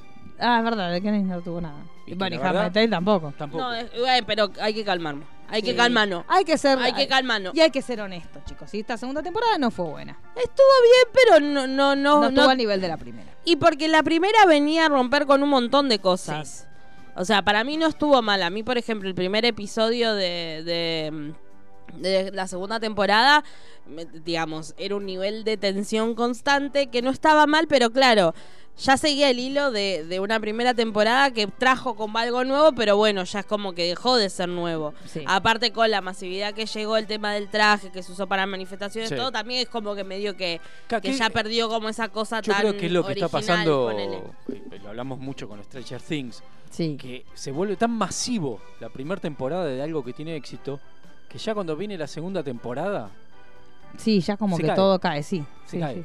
Es Y muy que difícil. el tema es que también hay que pensar que, sobre todo lo que es de Handmaid's Tale, el libro aborda di- los grandes, digamos, las grandes cosas que pasan en el libro pasan en la primera temporada. Sí. Si bien hay Podés arcos sumar alguna visión, claro, una visión que- extra, exacto, sí. que se sumaron en la segunda, por ejemplo, el tema de la madre, hay pequeñas cosas que no se trataron en la primera Sí. temporada, porque si no ya era mucho, pero en el libro están y se retomaron en la segunda, pero después hay muchas cosas que no existen. Sí. Y no van a existir porque el Margaret dijo, va a salir una segunda parte, pero va a ser remontada 15 años después de lo que fue. O sea, ella va a plantear como en un Va a hablar del sistema, no de las personas. Exacto, no... otra cosa. Otra cosa. Pero Otra bueno, hay que ver. No sé. Bueno, cuestión es que, ¿qué podemos decir? ¿Qué rescatamos De, de- vean. Hay muchas pelis y muchas series para ver para el que no las vio. Sí, Yo tengo, tengo ganas de ver, que ya la tengo lista para ver, es eh, la de mm, Christian Bale, se me fue el nombre. sí, Vice. Vice. Vice, sí, que está por ahí dando vueltas. Eh, hay muchas dando vueltas. Es Sí. temporada de screener, digamos todo, chicos. Todo. Así que sí, la pueden, Ya- pueden ya se buscar. están cayendo, sí, así que- sí, así que también del mismo director de eh, La Favorita, que es otra de las grandes nominadas, está La Langosta de Lobster, Sí. está en Netflix si la quieren buscar. Es bastante, yo la empecé a ver, es bastante interesante, así que si la quieren ver, está bastante interesante. Si quieren conocer al director antes de que se estrene la película, bueno, pueden verla por ese lado. Les recomendamos también que vean la película, la serie de Escape de Dan Memora. Cuesta, tarda en arrancar, vamos a hacer como unas, como unas, algunas recomendaciones. Sí, Tarda en arrancar. pero eso es el punto bueno que tiene. Pero eso es lo lindo. Es un tiempo Porque- diferente. te, te tomás el tiempo de lo que eran las series clásicas, Sí, que es lento, es lento. cansino, Sí, pero te empezás a conocer con los personajes y empezás a empatizar con los personajes sí. en ese Y a pesar de que son, porque digamos la realidad, son muy poco empáticos. Todos son, la mayoría de los personajes son desagradables, casi todos. Desagradables todos. Además, no Salvo hay uno de los guardias, Sí, el que es amigo de Benicio del Toro. sí, pero después los, o sea, Benicio del Toro es la persona más desagradable, el personaje más Desagradable. que ha dado la temporada. Para mí es horrible. Sí, Paul Dano, bueno, yo reconozco que es el que más quise de todos. sí. Bueno, ella es una porquería, el Ella marido de ella es una porquería. Son Y todos. el primer marido de ella el primer marido de ella, toda otra porquería también. Este, pero bueno, la historia está muy bien hecha, está muy bien dirigida, está muy bien narrada la historia, la música es increíble, está filmada como los dioses. Así que déjense un poquito est- estos tiempos que lleva a ver los dos primeros episodios, son ¿Cuántos los capítulos? Son siete y el último es doble. O sea, ocho en total. Ocho, pero. Es- pero, pero, eh, Paco. sí, sí, sí, es, es muy Paco, sí. Después, ¿qué más? Si, pasás la, La, de Michael Douglas que la tienen en Netflix Ah, Claro. directamente. Sí, si pasás están- la lentitud de los dos primeros capítulos. Sí, después va como laca. Va como va. laca. Killing Eve, si no la vieron, la Sí, recomiendo. Eve, si no la tiene así momentos, pero también lo que tiene tiene un humor muy particular, así que está muy bueno. Y a nivel estético, si tienen ganas de, de recorrer Europa, bien ideal Sí. porque viajan por Sí, Europa. sí, sí. El- Bueno, The Boy War, si la quieren ver, está en está. Netflix. Sí, es cierto. Eh, esperen, vamos, vamos, ¿Qué más porque hay? se aproxima. Chaval, ¿Qué más tenemos? Bueno, para los que estamos acá, Bueno, Argentina, eh, Bo- Boedi- Bohemia, en algunos cines siguen Sí, cartelera. sí, si sí, no en la cartelera vieron, yo, yo iría. la pueden ir a ver. Ya, ya se está por editar en DVD Sí, ya se editaba, ¿cuándo era? El 20 y pico de 20 y pico, enero en digital y en febrero ya DVD Blu-ray con por lo menos lo que anunciaron el live bay completo. Sí, el live completo y después había otras versiones que decían que había escenas de la infancia de Freddy. Yo me vuelvo Sí. loca. Hay- están trabajando en muchas escenas que van largando. Sí, digamos también buen momento incómodos, que los hubo, eh, cuando después eh, vieron que en general se entregan los premios y después todos los casi todos los ganadores dan como una pequeña conferencia de prensa.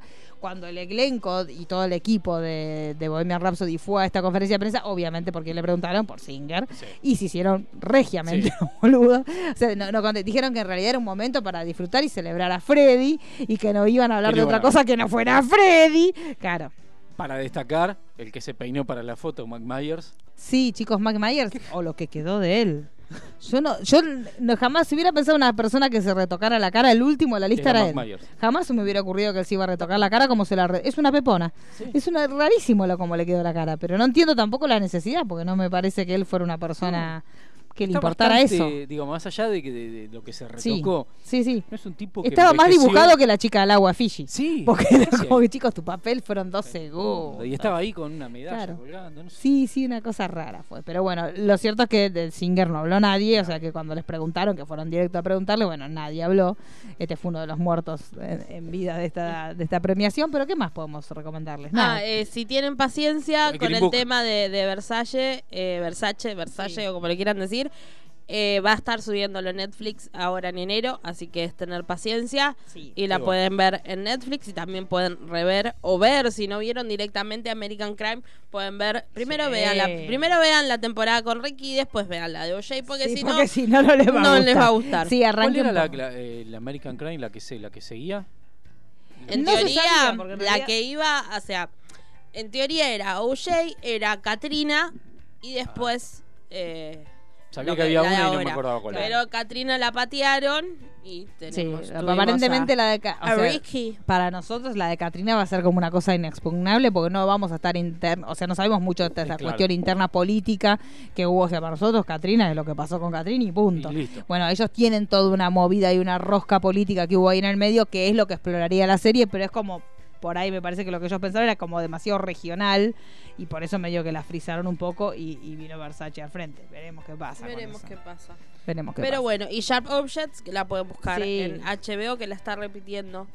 Así que, que también muy buena. Es una- lo que sí es, no sé si es para maratón.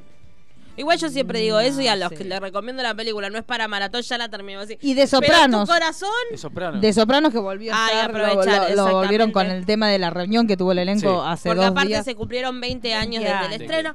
Yo anduve andando de todos los aniversarios. eh, Claro. me sentí muy mal en muchos momentos porque ya estamos en la instancia de que vi todas las que cumplen 20. Voy a decir, Claro, y Ok. bueno, chicos, nosotros vamos a ver las que cumplen 40, si te No, y pero yo sí. algunas que cumple 40 también las conozco, Sí, Duque de Hassan.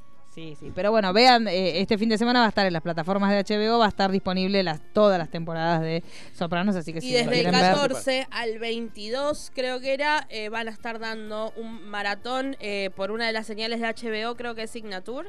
Eh, pues viste que tienen el Sí, pack montón, gigante. sí. eh, van a estar dando maratones de cada un día cada temporada. Así Bien. que si, si pueden tomarse vacaciones justo, aprovechen Claro, y, y y si no- hacen panzanzo de, H, de, Es verdad. de Los Sopranos. Algo que voy- recomiendo algo que no, te- no está en, en los Golden Globe, estuvo en su momento, pero no ahora, que la empecé a ver de vuelta, que es Spin City, Sí. con Michael Fox. Sí, Bastante actual. Me Sí. llamó la atención eso. Primero que el alcalde Macri, sí, sí, totalmente, sí. y que en el primer capítulo se te hace un comentario contra los homosexuales y el personaje de Michael Fox, Mike Flaherty, creo que era, Flaherty, Creo que sí. manda a contratar a un homosexual para, para hacer ver que ellos Como eran... Bojack feminista, más Exacto. o menos. Así que es- si alguien tiene la oportunidad y tiene el acceso para conseguir esa serie, véanla de vuelta porque es bastante Sí, actual porque vale la pena. y es Y muy digamos serie. que esto que hablábamos de los hosts, que cuando son medio que no parece que no son necesarios, aparentemente, y po- quizás basándose un poco en, en lo que aprendimos de los Golden Globes, parece que los Oscars no van a tener host este año. Porque vieron de hecho que eh, Hart, Kevin Hart había sido, supuestamente era el candidato que iba, que iba a haber este año, encontraron unos mm, tweets de hace no sé cuánto que eran homofóbicos, entonces lo apartaron y empezó, Ellen también empezó a presentarse ella como, como posible candidata para, para los Oscars, pero parece que al final la academia lo que decidió es que no va a haber host. Cosa que si ustedes lo piensan en esta última premiación, más allá de que Sandra y, y Adam esta- estaban un poco duringuis, este, podría haber tranquilamente, si vos tenés presentadores para cada una de las ternas, no, No no, necesitas tener un maestro de No ceremonias, o por ahí podés tener a alguien de la academia que diga unas palabritas en el comienzo, unas palabritas al final. O alguien que abra la ceremonia, nada más. Sí, y No nada sé, más. pero si no estaría bueno que es algo que implementen para los Martín Fierro. porque- para todas las Para todo, premiaciones, para chicos. todo. Para mí, o sea, que- que... lo presente el ganador del año anterior, Claro, una cosa de así. cada una de las ternas y chau, y nos vimos. Me parece que posiblemente también las ceremonias muy largas ya no están rindiendo. O sea, de hecho, esta ceremonia fue una de las que tuvo más baja audiencia en la historia de los premios, a pesar de la, de la buena voluntad de los conductores. Pero bueno, no, no sigo. Es la que gente en no tiene realidad ganas es como. No, exacto. Es como que. Aparte, Que hoy eh, el que te vas enterando Sí. entrando a redes. Y la realidad digamos. es que nosotros también, uno los premios los ve desde la red carpet. Entonces no son que son tres horas de ceremonia, son cinco horas, porque vos hace dos horas que venís viendo toda la red carpet, que es lo que nos gusta, porque. Más allá de la chochera de lo que se pone y lo que se dejan de poner, es la oportunidad en que en general se le hacen las preguntas que uno quiere saber a los actores de que vos querés saber qué va a pasar en las próximas temporadas. Entonces, la realidad es que cuántas horas podés dedicarle a, a ver un- una premiación, cinco horas, seis horas, ya es como un poco mucho. Entonces, por ahí acortar la ceremonia, sacándoles esta cuestión de los presentadores, haciendo chistes que hoy por Tiene hoy que hacer la gran Aptra. Dividir Golden Globe Tele, Golden Globe. Cine. Sí. Sí, cine. sí, es verdad, eso es verdad. Tranquilo, tranquilamente puede ser y te- lo achicás todo sin presentador. y Sí. Así como. Sí. Es que hoy el- me parece que cierta parte de la televisión todavía no está entendiendo lo del streaming y un montón de cosas que Sí. ya esa forma de hacer una premiación. Sí, eh, mucho Es que está cambiando. mucho Roma también va a tener mucho que ver con el tema Sí. este del cambio, este el cambio de paradigma en cuanto al, cine. Bueno, que es que en realidad Roma fue estrenada en algunas salas. Nada más que para poder entrar Da- a exactamente, Claro. porque digamos, tiene que estar estrenada en salas sí o sí para que pueda ser parte de la premiación, lo cual es algo que también se va a tener que rever. Porque por hoy que está cambiando todo muchísimo. Porque entonces, ¿qué? Las ¿Por qué entonces no es la misma vara para lo que es series? Porque hay muchas nominadas de Netflix que eh, no salieron por televisión en comparación a otras. sí, son distintas plataformas, pero en realidad la cuestión es que el medio audiovisual, por el cual, o por ahí sí que tengan un formato que sean filmadas de determinada manera, yo eso sí puedo entender que ahí se defina si es cine o no, pero no por el lugar donde se exhibe. no. Fue lo mismo que el, tema del rating. Sí, sí. Y que, de hecho. midiendo un rating que ya hoy es ficticio. Sí, que no tiene sentido. Bueno, me parece que todos estos cambios de paradigma se van a empezar a notar ahora y tiene que ver con la intención de, los autores y de los creadores de las obras que lo que ellos quieren es que su mensaje y su película llegue a la mayor cantidad de gente posible por el medio que sea. Si de hecho, más allá que hay discusiones que no conducen a nada, pero los que te dicen, no, vos Roma la tenés que ver en cine, no, vos Roma la tenés que ver en tu casa, el que la hizo, la hizo para la plataforma de streaming.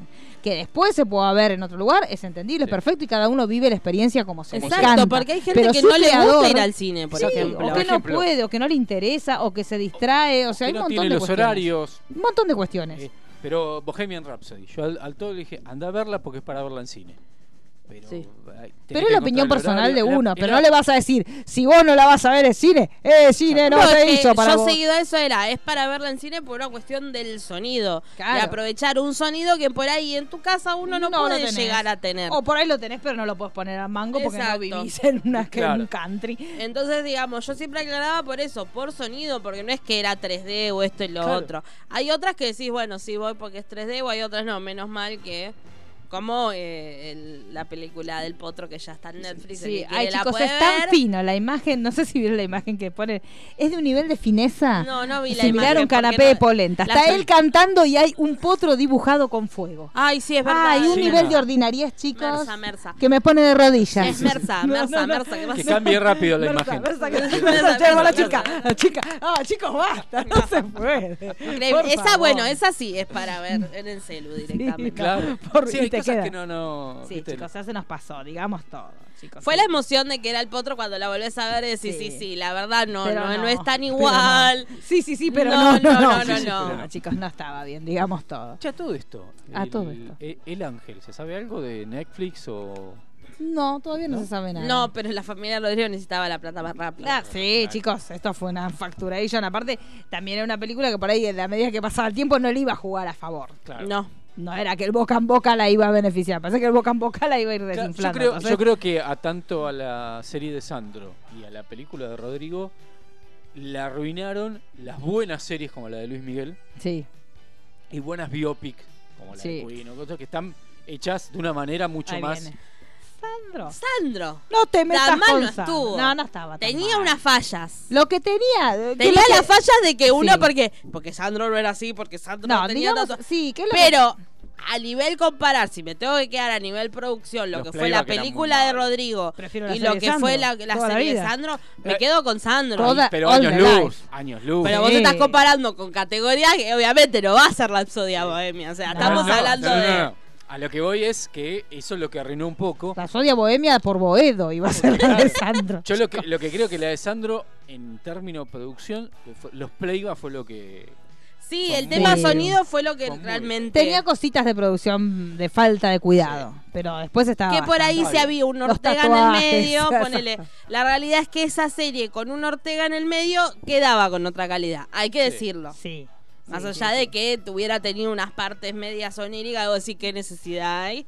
Sí, pero al final fue medio. claro. Fue medio Ortega al final. Fue como, bueno, está bien, ya sabemos cómo terminó, pero lo de y el abrazo y la la la. Pero tampoco fue la peli de Rodrigo, es como más la controversia que causó. Porque vos lo ves y tú estás y es igual, es igual. No es tan igual. Porque es con lo que dijo Betty. Rodrigo era blanquito, digamos, entonces ya de por base es como que los ojos verdes. sí, es como que Betty estaba indignada. Sí, sí, sí. Betty dijo las mejores frases del mundo. Sí. Pero bueno, o sea, está entretenida, pero en realidad es como que mm, Sí, fue rara, fue rara. Bueno, es lo que decimos siempre, depende quién dé la autorización para que se cuente la historia, cómo va a ser la historia. El tema es que aparentemente cuando la cosa es mucho más onírica y mucho más lejana de la realidad, es como que la gente lo acepta mejor. A mí me parece que lo que le juega un poco en contra a Bohemian Rhapsody, que no es definitivamente onírica.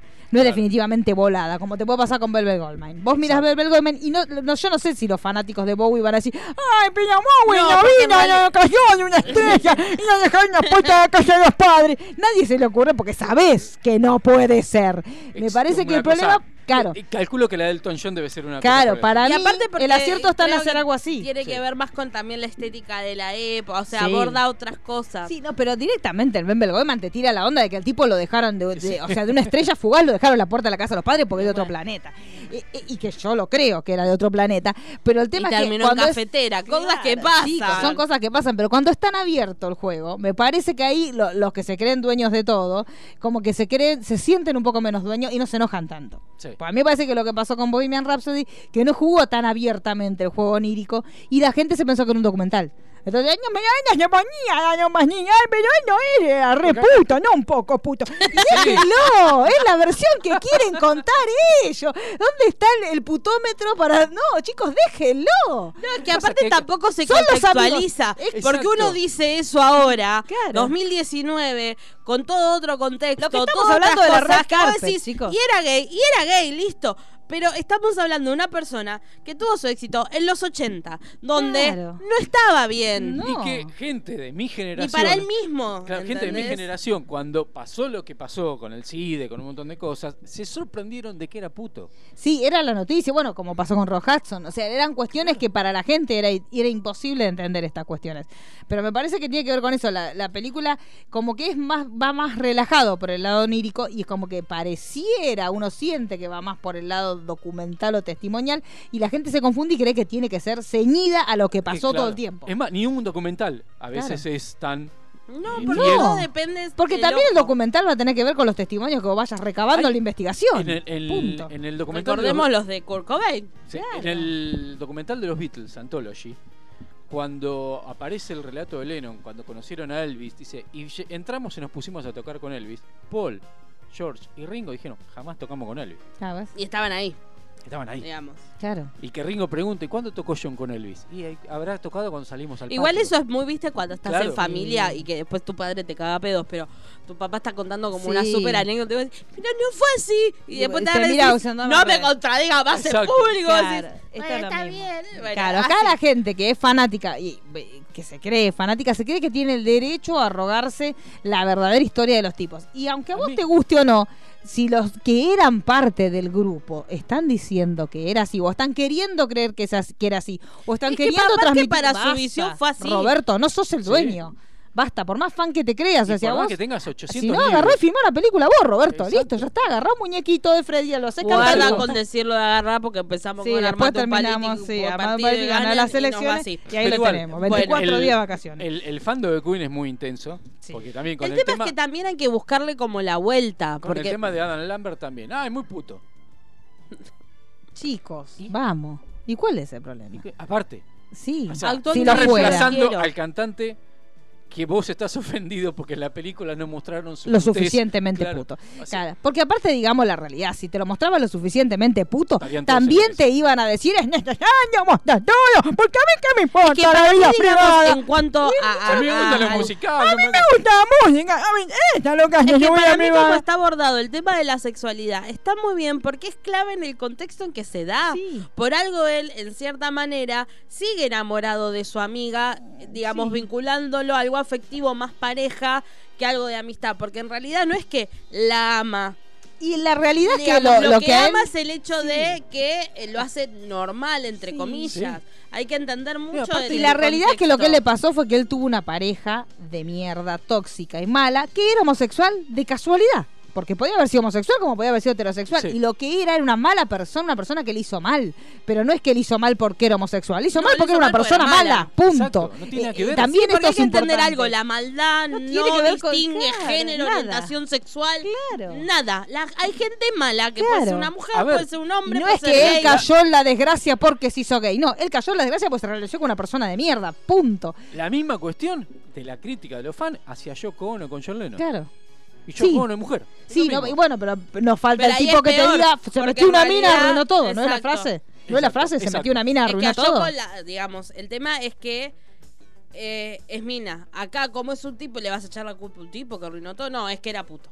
Claro. ¿Entendés? Siempre es la excusa. Claro, chicos. Entonces la cosa pues, entiendan Tiene que que no es un una minoría para hacer. Disfruten la película entendiendo que no es un documental, chicos. Exacto. No, y aparte película. disfrutando el hecho de que para muchos que crecimos escuchando Queen, pero sin saber que nunca va a haber la posibilidad de poder verlos, es una manera de estar en cierta manera más cerca de, de un vivo de Queen. Esa- Sí, y la y manera sí. que está hecho Live Aid es para que vos te sientas ahí. Y para que vos Es te que vos te emociones, y ahí. si ahora lo vieron que están apareciendo los primeros detrás de escena de cómo se firmó el live, ves que es titánico lo que hicieron Sí. ellos, porque vos en ese momento ves él cantando frente a una multitud y entendés esa energía. Ahora cuando vos lo ves realmente Grupito que él lo filmó con 20 monos enfrente, que es como el videito ese de yo y mis tres amigos que me retuitean, que está- Claro. es exactamente lo mismo, es el pobre tipo cantándole a un, a un croma verde y ahí entendés la maravilla de lo que Igual él hizo. había gente, de- porque hay llanto que es llanto de, de gente que, Sí, pero que era como uno en el cine, ¿viste? Sí. Era Sí, como- sí, pero por eso entiendan que no es un documental, que es una versión ficcionada de su vida con algunas cuestiones que sí están filmadas como si fuera un documental, porque el recital sí está Y filmado. que si quieren la versión de Freddy, jueguen a la Ouija. Claro, Listo. chicos, hay que ver si les contesta, hay que ver si y les si, se- contesta. si supuestamente los rumores de una segunda parte, prepárate. Sí, Porque si se quejaron acá. Pero es que la gente se queja de todo. Yo lo y que es necesito es que haya mucha más red carpet para verlo a Rami Malek con Lucy Boyton, que me encantan, y quiero un cachorro ya mismo. Y eh, ah, nos, nos venimos a enterar que le lleva como 13 años. Una cosa de locos Increíble. que ni lo sabemos. Sí, la verdad que duerme en formolcito, porque es Sí, chiquitito. sí, sí. No es un Sí. formal, un No, formal, que- un frasquito chiquito. Que, que Rami Malek son esos actores que Sí. si no fuera por eh, Mr. Robot o Rhapsody Bohemia no sabías que estaban. No, no, y de no, golpe no. decís, ah, estaban de Pacific. No, pero y ahora ejemplo, sí necesito que esté en todos hay, lados. Hay una película, Papillón, hace el de la remake Sí. de Papillón, que está con Charlie. Se llamó Y que yo, a mí, a mí me encantan las dos miniseries de, de Spielberg, eh, de Band of Brothers y de Pacific. Sí, y- Y la volví a ver porque, ah, Rami Malek estaba en The Pacific. Ah, ves, ahora lo querés ver. Es que Ah, sí, tiene, ¿qué edad Joseph tenía? Mazzello estuvo con Rami Malek en The Pacific. Ah, Tengo mira. que ver eso de vuelta. Joseph Mazzello es el protagonista de Pacific. Claro, ah, mira. Ah, bueno, ahora la vamos a mirar. Ahí tienen para, más datos para mirar. Claro, así que. Sí, sí, pero mi- Rami Malek, yo, yo necesito que esté en todos lados. Necesito que haga una comedia. Yo necesito Sí, que haga una comedia. comedia, ¿eh? Yo quiero que haga una Sí. comedia porque tiene esa cara hermosa que es muy para, para que empiece a hacer gestos raros así de comedia. Porque aparte, todas las cosas que le pasaron en esta premiación, esa- cuando la fue a saludar a Gaga, cuando la fue a saludar a Nicole Kidman que no le salió, las fotos con Timothée. eh, Es una cosa que es una cara tan hermosa que la quiero ver en todos lados. Y que en el Bohemian Rhapsody, más allá de que no es una película cómica tampoco, la- las frases que tira o los gestos que Lo- tiene, la manera en la que él se mueve y que fue cuando, cuando dio el besito que le dijo "Mua", esa cosa es muy Freddy E- ese. Besito que tiró es un besito de Igual hay que tener mucho cuidado con eso. Porque está también en ese delgado li- en ese, esa delgada línea que puede terminar siendo un mini Freddy. Vos decís, Rami, ¿qué te pasó? Calmate, no sos Freddy. Y, y termina como Johnny Depp. Hay que decirlo. digamos Porque, todo chicos sí es el fantasma más el peor final sería por eso. Así que guarda. Que Sí. también descanse un poquito de Freddy. Sí es verdad bueno ahora no pero que hasta marzo le pegue derecho y Hay que- hay que después ver en abril pasa. que agarre otra Que cosa agarre una peli de terror, ¿viste? Algo Sí. donde no haya chance de que. Sí, es verdad. Pero bueno, este domingo tenemos otra vez premios, así que otra vez hay, hay este meeting y veremos este sí que qué gosis hay, qué Sí. cositas pasan ahí en el medio. Pero bueno, es temporada de premios, así que de ahora hasta febrero, todos los domingos, fiesta, fiesta loca. Así que, este, y bueno, después iremos contando las nuevas cosas que veamos, porque tenemos unas cuantas cosas. Sí, que nos esta semana se estrena en Netflix, en realidad ya se estrenó. Titan llega a Netflix. Sí, y este viernes se estrena la serie nueva de Gillian Anderson. También ¿no? en Netflix. Education Sí. con. Sí. No, enero viene cargado, el 18 Sí. viene una nueva temporada de Grace and Frankie en Ah, eso sí, Netflix. pensé que iba a decir Punisher y no, me no, no, y me no, iba. no, no, no, no, Grace y Frankie. Empezó el año Netflix terminando una serie que si quieren ver algo, no es, o sea, sí, es tranca. Eh, una serie de eventos desafortunados Sí. que Sí. muchos recuerdan la peli de Jim Carrey, pero yo les tengo que decir que la serie no tiene nada que envidiarle a la película. Está muy buena La pueden ver, ya está completa, así que a los que les gusta ver algo que empieza y termina, Sí, con la Ya cosa está. sana, sí. listo. Bueno, y el viernes pueden ver la de Gillian Anderson, que también va a estar disponible en Netflix, que yo le tengo mucha fe. Porque, Porque- Gillian y Anderson porque siempre. ella es Y el hermosa, chiquito este que creció un montón. Sí. El, el niñito este de pijama rayas, que ahora ya, medio sí, como, sí. ya está más Ah, alto. Que, exacto. una bestia la criatura Sí. esa. Sí, sí, sí. No, no en el nivel así asqueroso. No, no, no. Con todo respeto que me merece No, está grande, pero el tráiler ya de por sí es muy niña. divertido, así que... Sí, sí, es muy lindo porque ella es una sexo, estas típicas este, sexólogas que son muy extrovertidas y lo quiere ayudar a él en todo y él está Sí, porque aparte de, ella, "Mamá, no". digamos, no. pasa a ser una actriz de reparto, no es, no es que es una de las no. protagonistas, así que está bueno. Y es un personaje completamente opuesto a, a- lo que vimos siempre, porque mal que mal, digamos, siempre, si bien con Scully empezó siendo como no tan la norma de mujer, digamos, de- del estereotipo de mujer bella, siempre la jugó más, se fue como emperrando, Scully se fue emperrando, en The Fall, viste, es como así, todas, y acá es como más madre, la ve tipo Sí. los pelos así, así. Sí, más mamá. Claro Sí. que uno en el papel de mamá, salvo los momentos dolorosos de x uno no la vio mucho en el papel de mamá. No. Así que nos gusta. Exacto. Sí, yo creo que voy a entrar con eso mañana. Eh, yo no sé, tengo tanto. Sí, yo creo que por, por lo Sí, menos por la ella. Yo lo hago sí. por ella. Yo Hacelo creo por ella. Me pongo la fotito en el escritorio con todas las fotos de Gillian. De Así que El fin de largo se puede ver todo. Sí, es Sí. verdad. Y, y pronóstico parece que no ayuda para hacer actividades. Sí, igual outdoor. si es la lluvia de como de ayer y de hoy. Ya. Ah, porque de- de- desde Año Nuevo están diciendo que va a llover varios días seguidos y hasta ahora. Nada, nada. Pero yo estoy contenta con este clima. Yo firmo, ¿eh? Sí. Sí, Enero sí, con esta temperatura yo te firmo donde sea. Sí. Sí, sí. Así que bueno, nos veremos la próxima emisión, que no sabemos cuándo será, porque somos así. Cuando suena el teléfono. Muy rojo. espontáneos, sí. Cuando suena el teléfono rojo, ahí vamos. Ahí vamos Exactamente. Así que eh, represéntese, señor conductor. Mariano Core, arroba héroes 2016. Esta parte cuesta mucho. Marisa Cariola, arroba Cariolita. Daniela Failiase, Dani Failiase.